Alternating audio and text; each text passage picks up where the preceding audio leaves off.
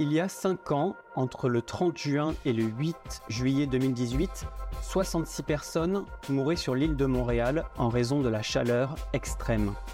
Parmi elles, plus de 25% étaient atteintes de troubles schizophréniques alors qu'elles ne représentent que 0,6% de la population.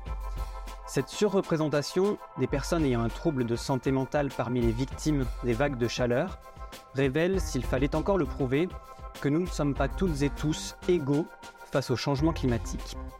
Les populations les plus vulnérables, comme les communautés pauvres, les populations autochtones, les femmes, les enfants et les aînés, sont globalement les plus touchées. On y pense certainement un petit peu moins, mais les personnes handicapées sont aussi largement exclues des efforts déployés pour lutter contre la crise climatique. Pourtant, 15% de la population mondiale est en situation de handicap. Des solutions climatiques inclusives pourraient non seulement protéger la vie et la dignité des personnes handicapées, mais aussi générer des impacts positifs pour améliorer l'efficacité et l'équité des politiques climatiques pour la société dans son ensemble. Comment expliquer ces inégalités? C'est quoi la justice climatique et quelles solutions intersectionnelles et coordonnées peut-on entrevoir pour mieux lutter et s'adapter? Je suis Jocelyn Guillarmou, vous écoutez Le Réverbère, le balado de l'Institut du Nouveau Monde. Nous sommes présentement au Palais des Congrès de Montréal et je reçois Sébastien Jaudoin dans le cadre du sommet international de l'éco-citoyenneté.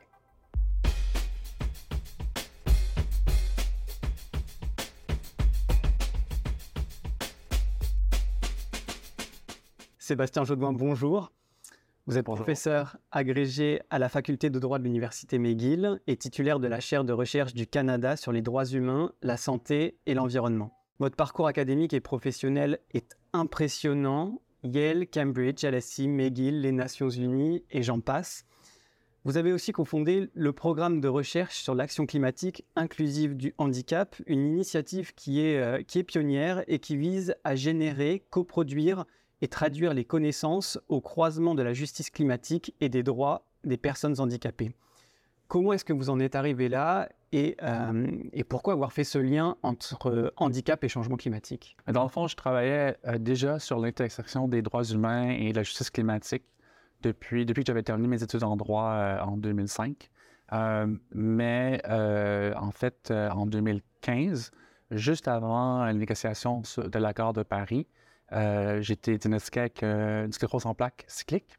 Et euh, dans le fond, dans la salle d'urgence, j'ai tout de suite réalisé que j'allais finir par travailler sur des questions liées aux personnes handicapées. J'avais aucune idée qu'est-ce que ça voudrait dire. J'avais aucune idée qu'est-ce que ça représenterait comme défi. mais j'avais cette intuition que c'est ce que je ferais. Et dans le fond, l'été suivant, à Montréal, dans la chaleur, dans l'humidité, j'ai réalisé que j'avais des symptômes euh, des symptômes qui sont euh, très communs chez les personnes qui ont la sclérose en plaques. 65% des personnes qui ont cette maladie-là vont avoir euh, une sorte de réaction à la chaleur qui fait qu'on est plus fatigué, plus de difficulté à, se déplacer. On, ressent des, petits chocs électriques en arrière des, sur la colonne vertébrale. Et d'ailleurs, avant l'invention des IRM, pour diagnostiquer la sclérose en plaques, on le mettait dans un bain chaud. Donc, Montréal, l'été, c'est un bain chaud. Alors, je, suis au mois de juillet, je réalise que j'ai ces symptômes-là et tout à coup, j'ai réalisé, dans le fond, OK, donc moi, je suis affecté différemment par ce problème sur lequel je travaillais depuis, euh, depuis le début de ma carrière. Euh, et l'autre constat que j'ai fait, c'est que, OK, euh, il y a peut-être pas vraiment beaucoup de gens qui travaillent sur ce sujet-là. Donc, au début, quand je commençais à regarder ça, il y avait trois articles académiques que j'ai trouvés, aucun écrit par un juriste qui traitait ces sujets-là. Donc là, j'ai vu euh, finalement qu'il y avait un, énorme euh, vide en termes de connaissances. Puis, étant une personne euh, qui était un expert en, changement climatique et qui avait maintenant, par le, hasard, avait découvert ce lien-là, je, me suis dit, OK, il ben, faut que je travaille sur ça. Donc voilà, c'est vraiment comme ça que je me suis lancé là-dedans. Puis, donc, l'autre chose que je voulais souligner, c'est que j'ai finalement trouvé une solution à ce problème-là de chaleur.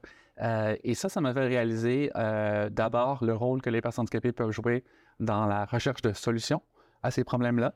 Euh, et je peux vous en parler si vous voulez savoir c'est quoi la, solution. Mais également le rôle que les privilèges que d'autres facteurs vont jouer dans la résilience, dans la capacité d'être un agent de changement dans, la lutte au changement climatique.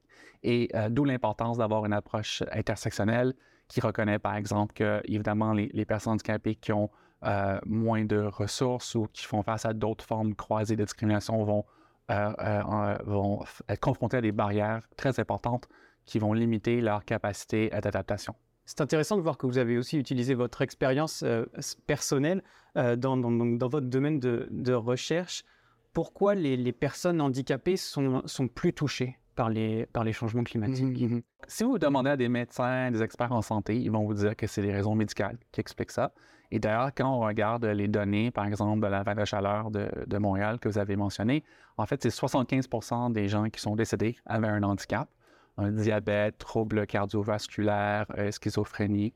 Euh, et la vague chaleur qui a frappé Vancouver en juillet 2021, c'est 91% de la population qui avait un handicap.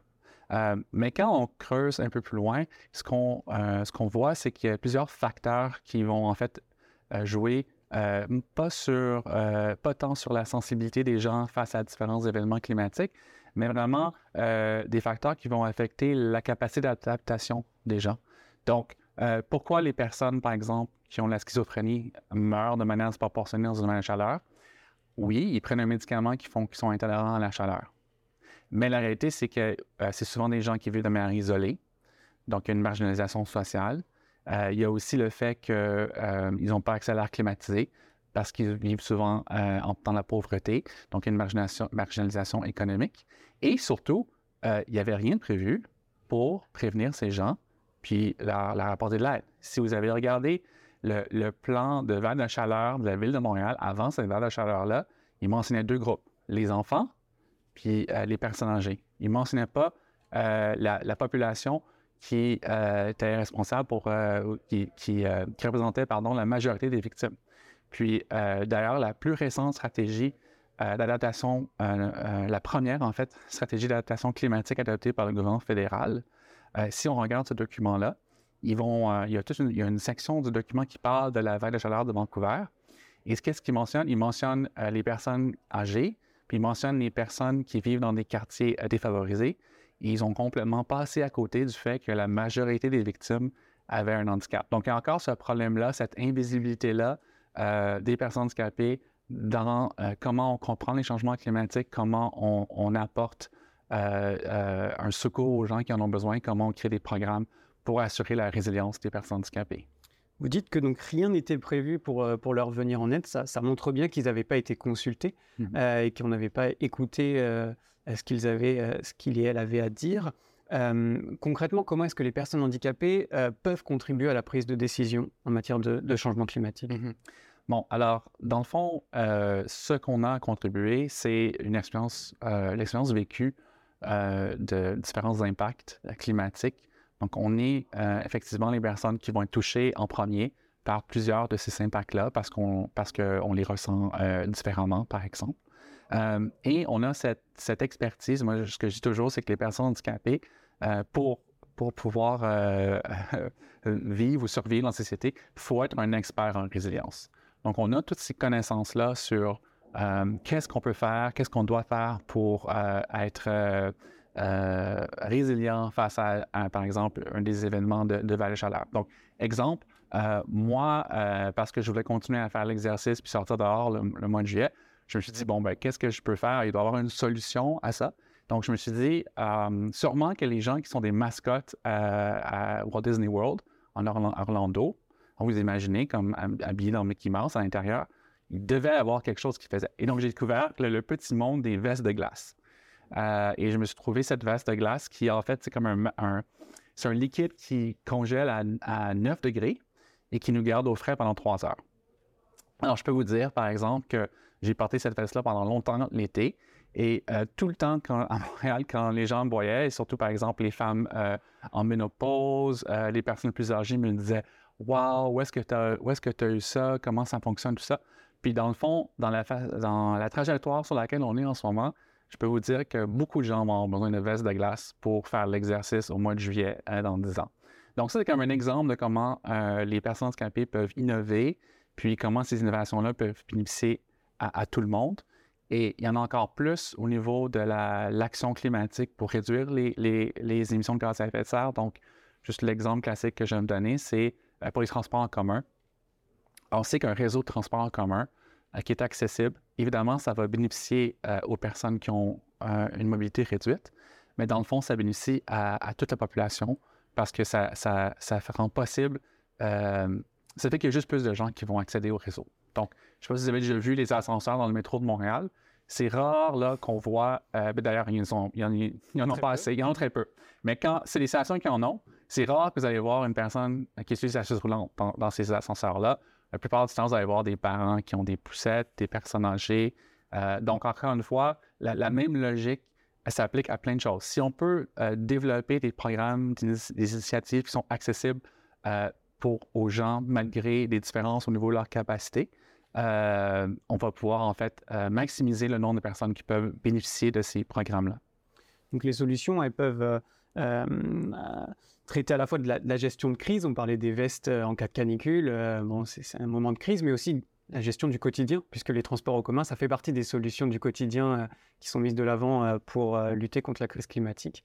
Donc est-ce que vous avez d'autres exemples de, de, solutions du quotidien? Une chose que nous, on regarde, euh, c'est qu'est-ce qu'on peut faire aussi, comment est-ce que l'action climatique peut être elle-même utilisée comme un levier pour rendre la société plus accessible? Et ce qu'on voit, euh, c'est euh, des, programmes, des initiatives où est-ce que, puisqu'on doit repenser différentes choses comme comment, comment les gens se déplacent, est-ce qu'on peut le faire de manière plus inclusive? Donc, il y a une voiture électrique qui a été conçue spécifiquement pour être conduite par euh, les personnes qui sont en chaise roulante. Donc, elle ne nécessite pas une modification. Euh, et alors, elle est faite comme il y a comme une, porte à l'arrière, puis la, chaise roulante roule, dedans, puis on, peut conduire. Mais la réalité, c'est que la plupart des, voitures électriques sont hors de portée euh, de la plupart des gens, surtout les personnes qui ont des handicaps. Donc, ce n'est pas, c'est pas une solution qui, est parfaite, mais c'est, on voit de plus en plus des exemples comme ça, où est-ce qu'on peut prendre l'opportunité de, transformer un produit ou un programme pour euh, réduire les, émissions de gaz à effet de serre, mais comment on peut le faire de manière qui rend la société plus, plus accessible.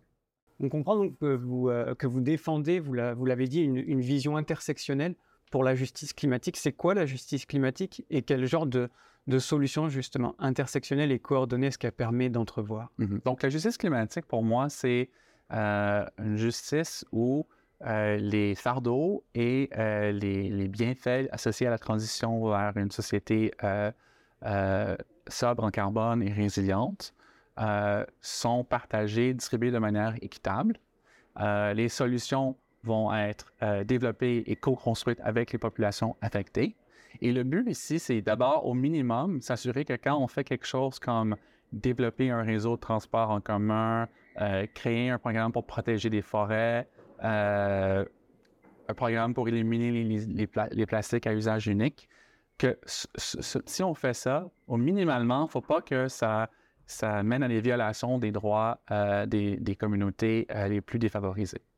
donc, exemple au niveau, du, au niveau des, plastiques à usage unique, ce qu'on a vu par exemple dans le, le momentum pour l'élimination des pailles en plastique, ce qui était peut-être une très bonne idée euh, de, pouvoir éliminer ces pailles-là.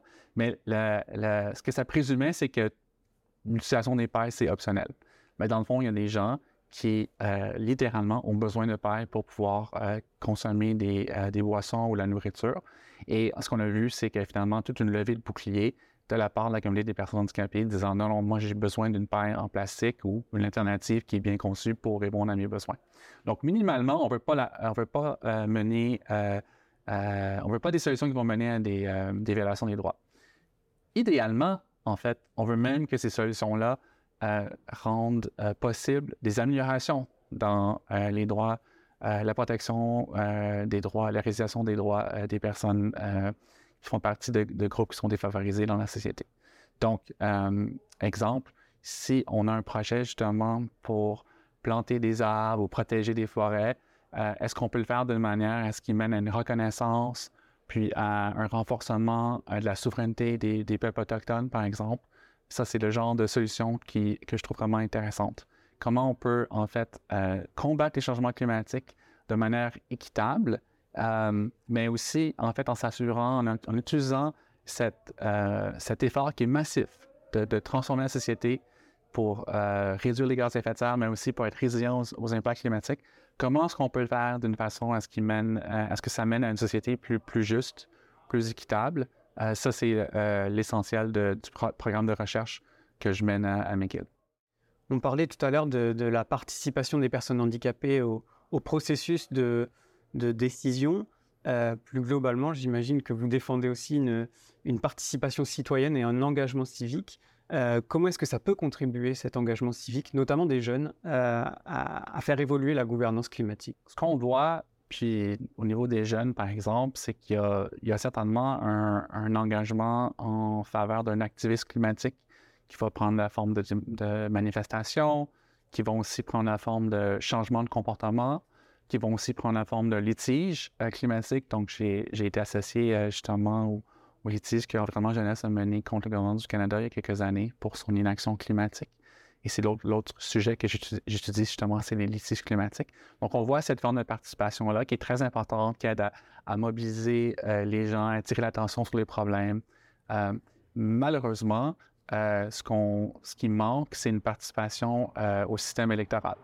Donc, dans le fond, euh, ce qu'on voit, c'est que les gens sont, et surtout les jeunes, sont, ne, votent pas. et ce qui fait, le, résultat malheureux de ça, c'est que les gens qui votent sont plus âgés. Et ce n'est pas eux qui vont nécessairement faire face au changement climatique, au dérèglement climatique qui vont frapper la planète dans, dans 50, 60 ans. Donc, je dirais que, donc, je dirais que oui, les, jeunes euh, et euh, toutes sortes de, groupes qui sont en quête d'équité ont, un rôle important à jouer dans la gouvernance climatique.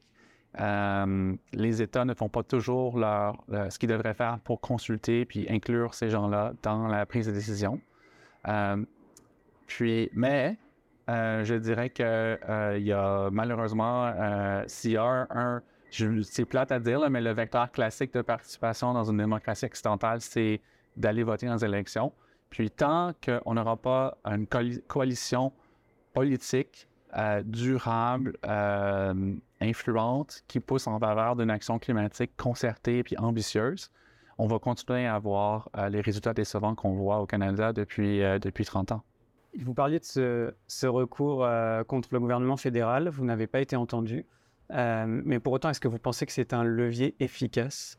Oui, je, le crois parce qu'on le voit euh, autour du monde, des, des, litiges climatiques qui ont eu des effets vraiment importants, notamment aux Pays-Bas, en Allemagne, en France, en Belgique, où les tribunaux ont, euh, ont regardé la science climatique, ont regardé c'est quoi les obligations constitutionnelles d'un gouvernement pour protéger sa population, et ils ont ordonné à ce gouvernement-là d'avoir des, euh, de développer et mettre en œuvre des cibles plus ambitieuses de réduction de gaz à effet de serre. Euh, malheureusement, au Canada, euh, les litiges qui ont, qui ont, similaires qui ont été intentés n'ont pas, sont pas allés de l'avant.